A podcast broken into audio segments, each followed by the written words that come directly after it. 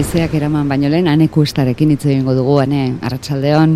Arratxaleon. Zuk, mm, zinema zertarako dela sinisten duzu? Ba, gauza askotarako. E, eta bebai, nondik ikuste duzunaren arabera. Osa, sortzailearen ikuspegitik, ba, igual behar bat asetzeko dela uste dut. Ikuslearen ikusbiti, ikuspegitik gauzak ikasteko, entretenitzeko, zakit. Zu noiz harrapatu zintuen? E, hombre, ni txikitatik harrapatu ninduen, ba, danok gauzelako azken finan, edo behintzat ere garaian, e, pantalla bat ilotuta eta pantalla horretan askotan sinema aurkitzen dugulako. Orduan, e, ni txiki harrapatu ninduen, hori sinemara joaten nintzelako eta etxean ere pelikulak ikusten dituelako. Baina kontatzeko joera, adibidez, idazteko joera, Mm, hori ere baduzu. Bai, Poesia bilduma bat autoeditatuta daukazu. bai, Barre egiten alduzu. bai, bai. Zer ba? Lotxa ematen dit. Baina beti jartzen duzu kurrikulunean. Hombre, bai, bai, ze nire burua be bai saldu hartut. Eta biluztu behar duzu. Bai, Biluzten du izena. bai. Mm, Zine egitea ikusteko idaztea da? Mm, ai, ama, ze galdera zaila. E, bai eta ez, ez dakit. E, zinema, osea, zinema nitzako da, askotan ikusi nahi ez dena ikusteko tresna bat, eta beste askotan ikusten den hori erakustekoa. Ez dakit zentzua duen esan dudana egia esan. Bueno, oso ondo geratu da.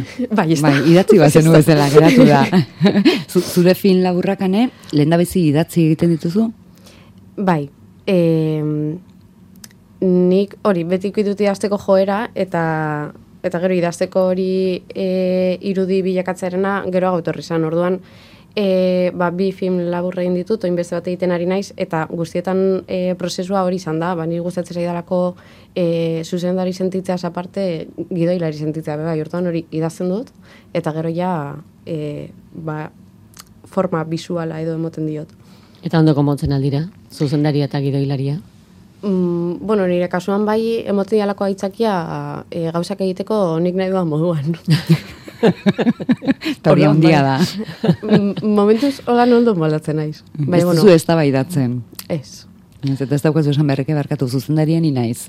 hori da. Mhm. bueno, gainerako e, lantalde teknikoarekin bai, baina gidoilariarekin behintzat ez. Bueno, ba, bada zerbait. Bueno, esan duzu, bi fin labur orain arte, irugarrenarekin jada hasita. Guk aneku ez da gonbidatu dugu, martxoaren zeitik aurrera, herriz herri erakutsiko den fin laburren sortan, laburbiran, bere pelikula erakutsiko dutelako. Asko falta da? Bai.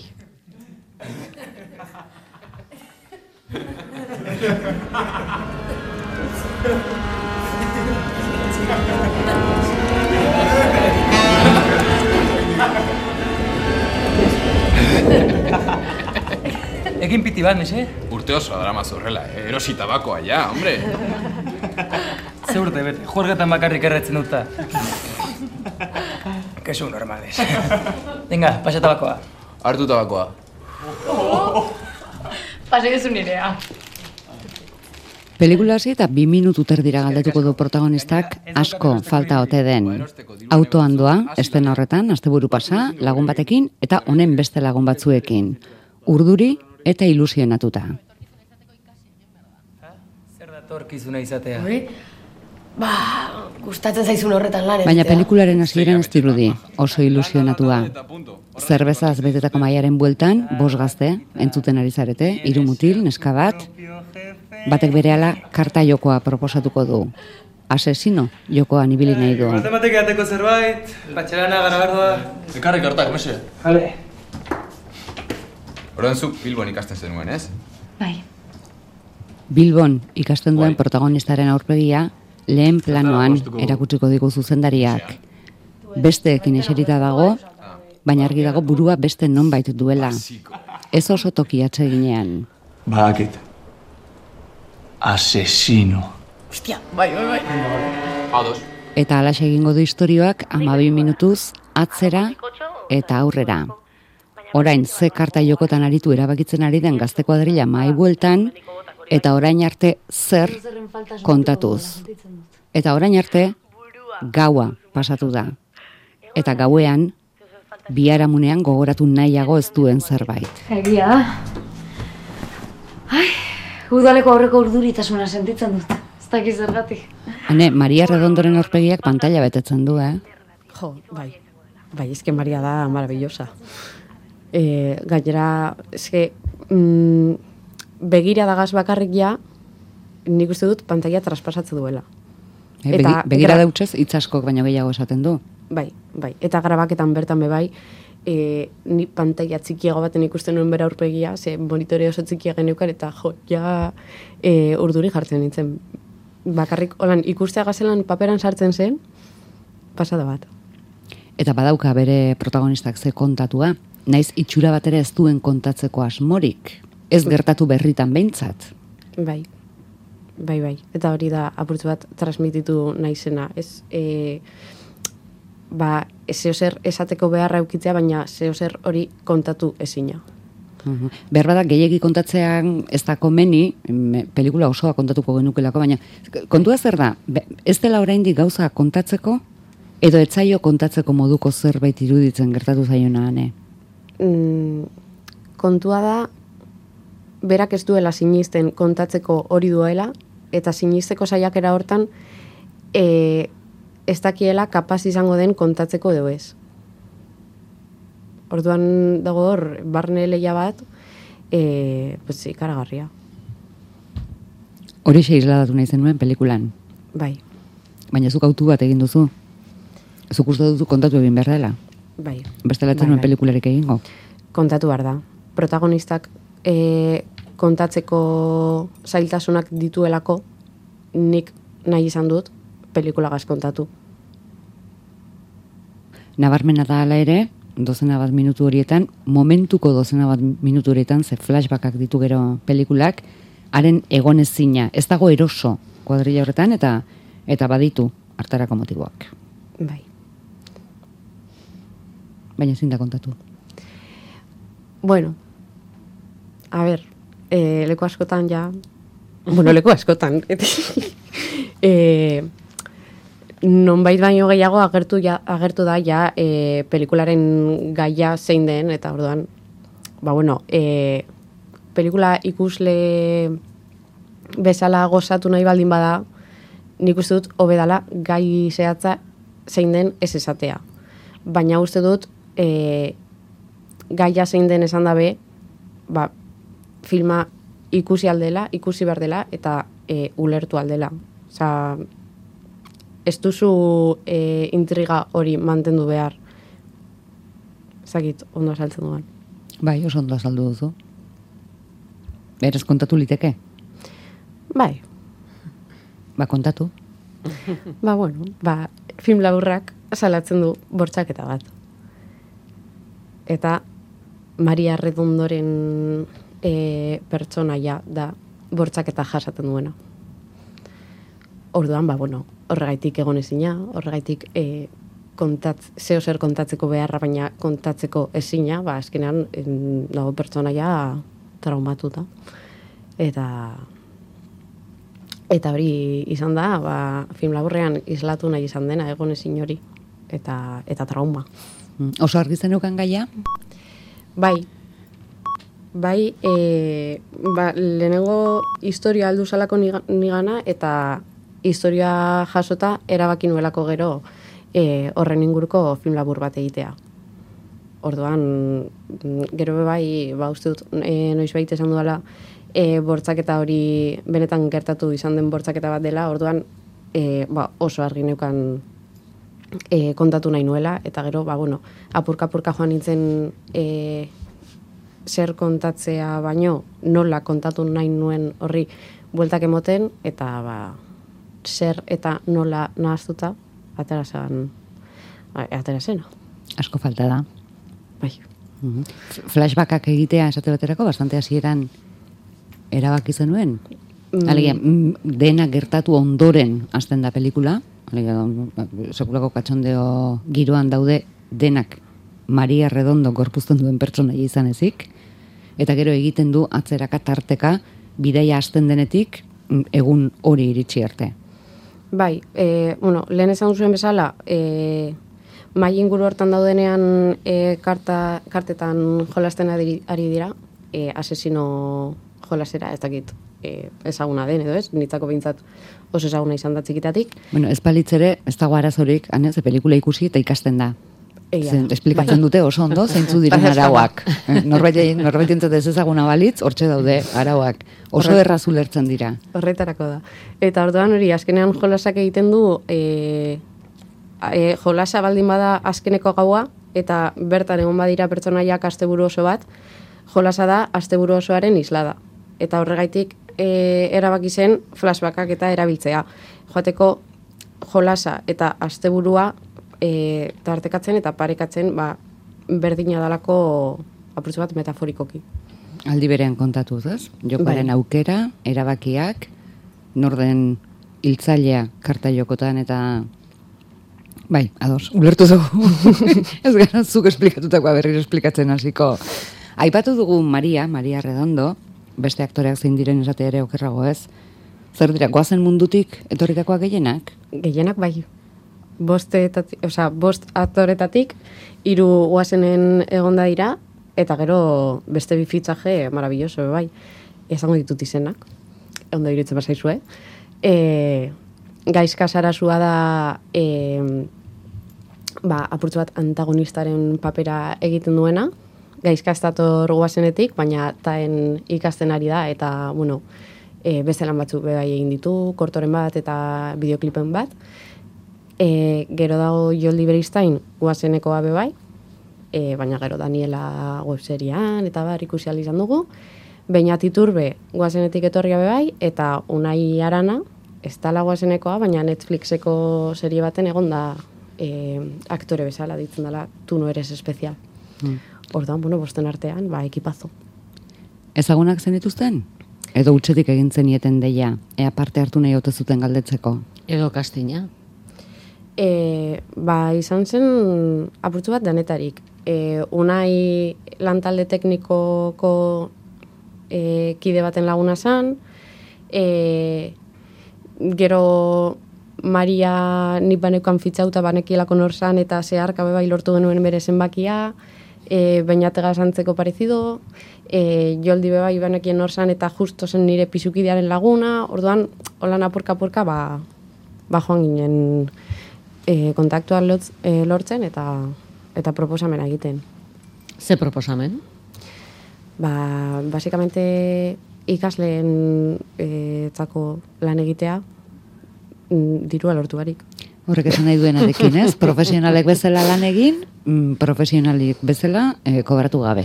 Bai, bueno, gero azkenan e, euki genuen aukera e, ordaintzeko, egin genuelako crowdfunding bat, eta eskerrak.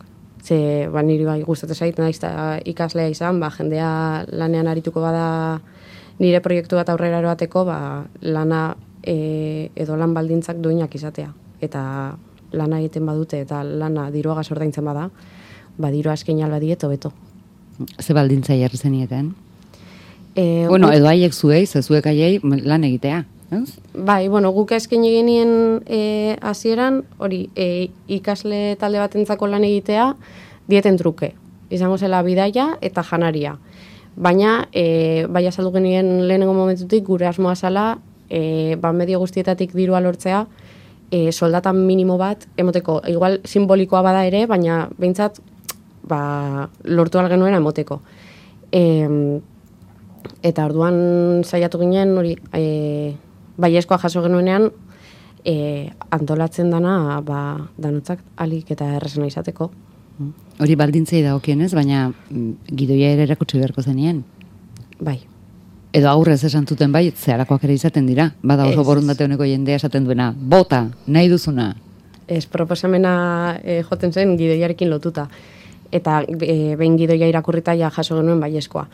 Ta adibidez ba unai joldi eta bainaten paperentzako, ba bueno, zen arasandirik egon, azkenean mai inguru hortan e, e, dauden lagunak direlako bakar, bueno, bakarrik ez.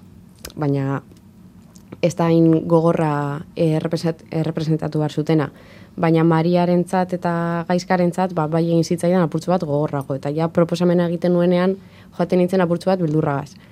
E, ulertzen dudalako saia dela, eta ez dakit, ba, bueno, ze puntura arte daukadan nik eskubidea, olako zeo zer eskatzeko, baina arazo barik esan ziaten baietz, preseuzela, e, gogotsu gainera, eta, eta, bueno, gero gai hori bai tratatu genuen e, gure intimitatean asko hitz egin genuen aurretik koreografiatu zen eta dana, eta orduan, e, ba, bueno, ni oso eskertuta esfortzu hori gainditu zutelako.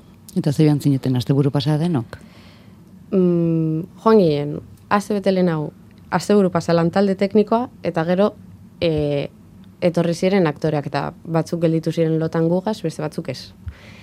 Orduan, bueno, ai, antolatu genituen bideiak aldi izan genuen moduan. Baina aste buru pasa esen izan. Noizko kontua da. E, ba, grabaketa izan zen, mm, 2000 eta hogeita bateko maiatzean. Jaske, jo, gelditzen zait super urruti.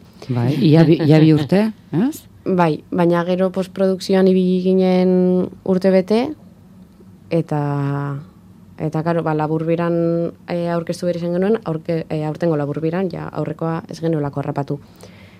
E, aurrekoa. Orduan, ba hori kasi bi urte, bai.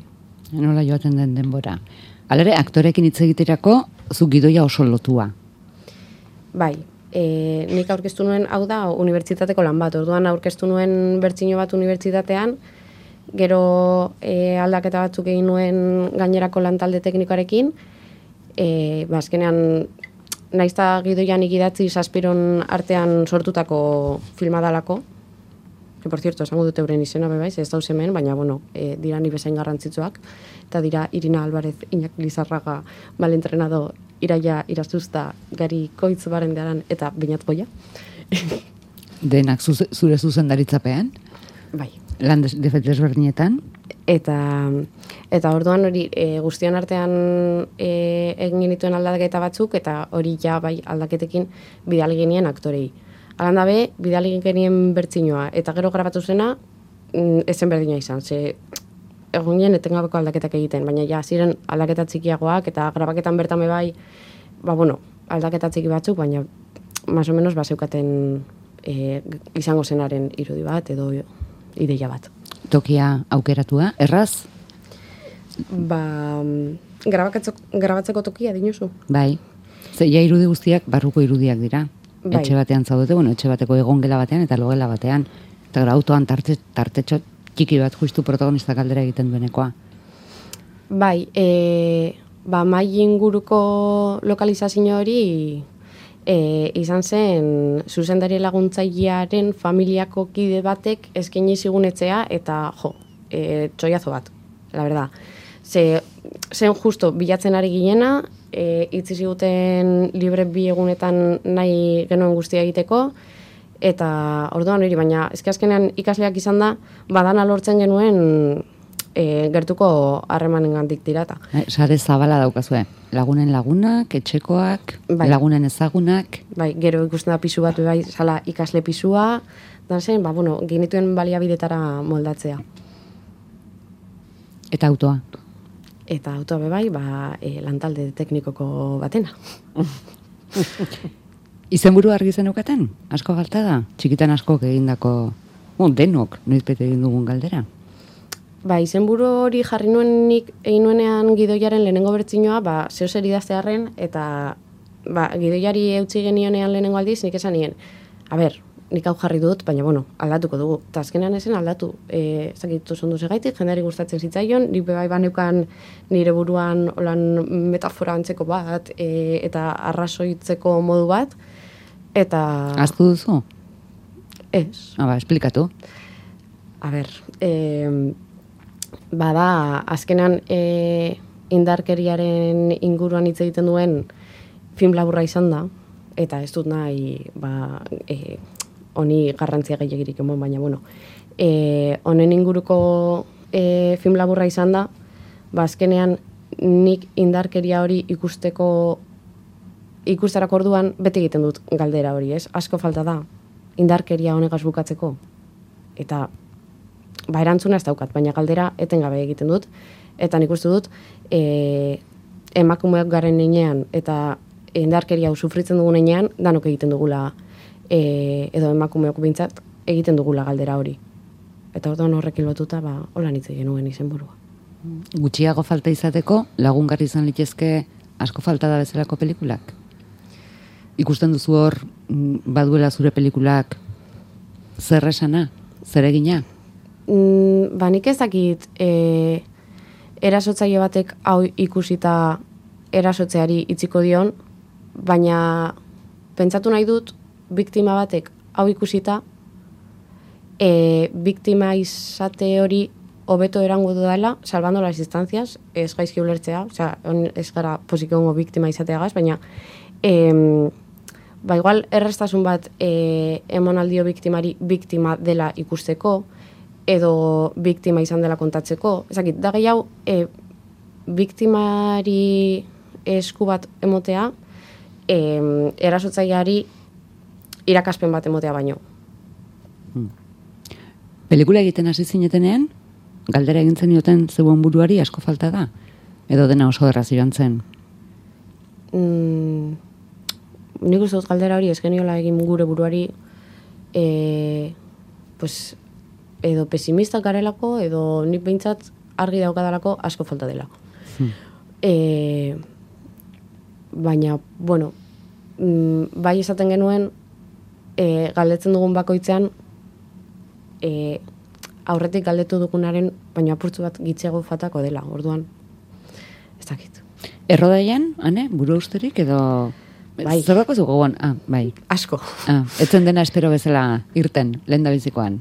Bueno, e, askorentzat zen gure lehenengo grabaketa e, eta gure lehenengo aldia alkarraz lan egiten orduan e, horrek ja sortzen zuen urduritasun bat. E, egia da gero grabaketa baten, naiz eta ez izan lehenengo aldia, beti dagoela urduritasuna hor e, danaren gainetik. Eta beti dagoela ez ustekoren bat. Orduan, hori kontuan hartuta, dana joan zen nahiko ondo, e, denboraldetik dana zegoen oso ondo antolatuta, e, hau ba, zuzendari laguntzaileak egin zuen lanagaitik, baina adibidez, bortzaketaren sekuentzia, mm, naiz eta aurre ikusi txartoko pas, txarto pasatuko genuela, e, izango zala gogorrena, ba, eske, mm, aurre ikusi alduzu gogorra izango dela, baina e, ez duzu jakingo dela momentuan bertan ikustu duzuna bezain gogorra. Orduan hor bai behar izan genuen gero atxeten bat, ze bagenekien fikzioa zala, baina, karo, pues eske Maria sartzen da paperean, de una manera, e, sufritu genuela danok pilo bat. Eta hor, ba bueno, e, behar izan genuen gero atxetena apurtzu bat danok, ba, ba sentarnos, eta gero berriro lanari ekiteko. Hmm, Atxaden pitin bat hartu. Eta zu, zu noiz sentitu zinen erabateko zuzendari? Mm, ba, igual lan honega, ze justo asko falta da aurretik, bai zuzendu nuen beste film labur bat, baina, bueno, izan zen e, harinago egindakoa, oza, harin de más rapido, e, irugunetan lagunekin eta apurtzu bat e, prekarioago, eta orduan hemen ikusita ba, e, aktore profesionalak nituela. E, ne, neukala argi kontatu nahi nuena eta mm, neukala lantalde bat, e, banigaz ni buruan neukana sortzeko aleginak egiten zituela. E, hor sentitu nintzen ezakit oso ondo zen momentutan, nintzela zuzentzeko kapaz, eta zuzentzeko kapaz baldin manaiz, ba, horrek egiten hau zuzendari. Edo hori pentsatu nahi dut nik ezakit. Zer dauka zure begiradak berezi egiten duena? Zure zuzendari begiradak, alegia? Mm, ba, ez dakit, konkretuki lan honegaz, e, ba, abezen esaltzen duan, e, nik bakarrik ikusten dudala historia hau horrela. Eta orduan nik bakarrik kontatu aldut horrela. Baina, alare nik uste dut, e, beste historia batzuk kontatzeko modua ere e, eukingo dudala nik nire berezitasuna. Eta mm, hori da igual, pues, eukin aldu dalako provokaziorako grina bat, e, eta ezakit. Asko dakit. falta dara itzuliz. Muntaia zer moduzko izan zen? E, ba, genuen lehenengo montaia oso gogorra, ba, esan dudalako lehen zela e, unibertsitatean entregatu beharreko lan bat, orduan e, denbora ez geneukan gure alde, egin genuen superarin, gelditu zen nahiko txarto, eta gero behar izan genuen, ba, ja behin unian entregatuta, e, ba, hortik hilabete, hilabete batzuetara berriro hartu lana eta patxada sartu. Eta, bueno, ba, azken muntaian gertatzen da, e, grabaketan super ondo ikuste duzuna, gero pantailan ikusita ez dagoela uste bezain ondo. Eta plano batek ez duela urrengoagaz muntatzen, orduan, e, ba, bueno, bilatu behar dira alternatibak, baina e, nahiko ondo zegoen antolatuta grabaketa, eta naiz eta gauza batzuk ez funtzionatu gu pentsatu moduan, e, bagon ziren alternatibak beste plano batekin. Ze kontrako ez usteak ere izaten dira, ez? Bai, Musikaz dugu aipatu. ba, musikan ere euki genuen e, ekipazo. E, egon ziren zazpi musikari, e, zuzeneko soinua egin zuen irinagaz. Plato baten, grabatzen egun oso bat, entzuten diren soinu guzti horiek de violin hor e, tentzioa emateko. Eta, eta musikan egia zen, e, konfiantza osoan neukan irinarengan, eta irinak emon zian proposamena, irinak egin zuen e, soinu, lehenengo soinu edizioa, eta ekarri zidana, e, pues, zuzenean erosinion, ze nik baneukan hitzein da beragaz, hemen tentzioa nahi dut, hemen nahi dut ezakitze, eta, eta bera bakarrik ba, lortu zuen nire buruan zeuena. Eta bion artean hitzein da, ba, ba erraz lortu zen e, e, adostasun horretara heltzea. Bueno, ez da asko falta, ne? Lasai, amaitzen ari gara. Joango zara, laburbiran, zure pelikularekin eskatzen dizuten tokietara? Bai, bai, albadut, bai. Daukat gogoa be bai ikusteko e, pantalla handi baten, eta ba, beste parte hartuko duten, beste film laburrak ere ikusteko gogoa daukat, eta ba, bueno, lagun askok e, ezin izan dute film laburra ikusi, orduan ba, behartuko dietekin etortea. Ez kuadrillan joango zara. bai, bai. Beraz, besteenak oraindik ez dituzu ezagutzen. E, batzuk, bai. E, muskil e, da Mondragon Unibertsitateko beste lan bat, orduan ere ikusita daukat. Gero i- irritz uste dut bebai dagoela ikusi dut zinebin, eta, bueno, batzuk hortik ikusi ditut. Danak ez, baina, baina batzuk bai. Hoxe baitu film laburrak, gero ikusteko aukera gutxi. Ja, mm, normalean izaten da, e, lagun batek beti esaten zuen, e, kortoak egiten ditugunok, egiten ditugula kortoak, kortoak, osea, jaialdietan proiektatzeko eta jaialditara doaz, kortoak egiten dutenok. Orduan, gure arteko sinergia bat osatzen da, eta hortek ez dira ateratzen. Baina, bueno, e, pues noiz, noiz baita ingo da publiko, eta eta nahi dunak beretzean ikusteko aukera izango du bai. Baina badago saretxo bat ere. Bai, bai. Mm? Pixkanaka. Bueno, pentsatuta daukazu, publikoari ze kontatuko diozun? Ba ez, ez daukat pentsatuta. Bueno, sekulako entrenamendu egin duzu hemen. Bai. Pasatu dugu amabi minutuko pelikula zizketan. Ordu erdi. Bai, bai, bai. Igual pentsatu beharko dut, betzo, ze gaur bilena izaputz bat desorganizada.